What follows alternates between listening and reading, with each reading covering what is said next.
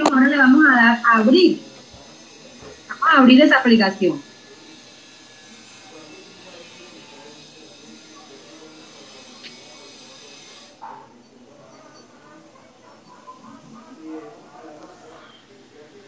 Listo.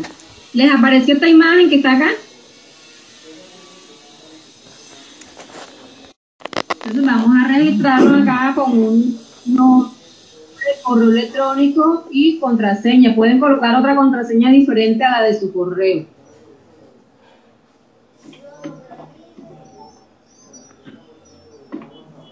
La mía todavía está. no se olvide. Ah, la misma para que no se olvide.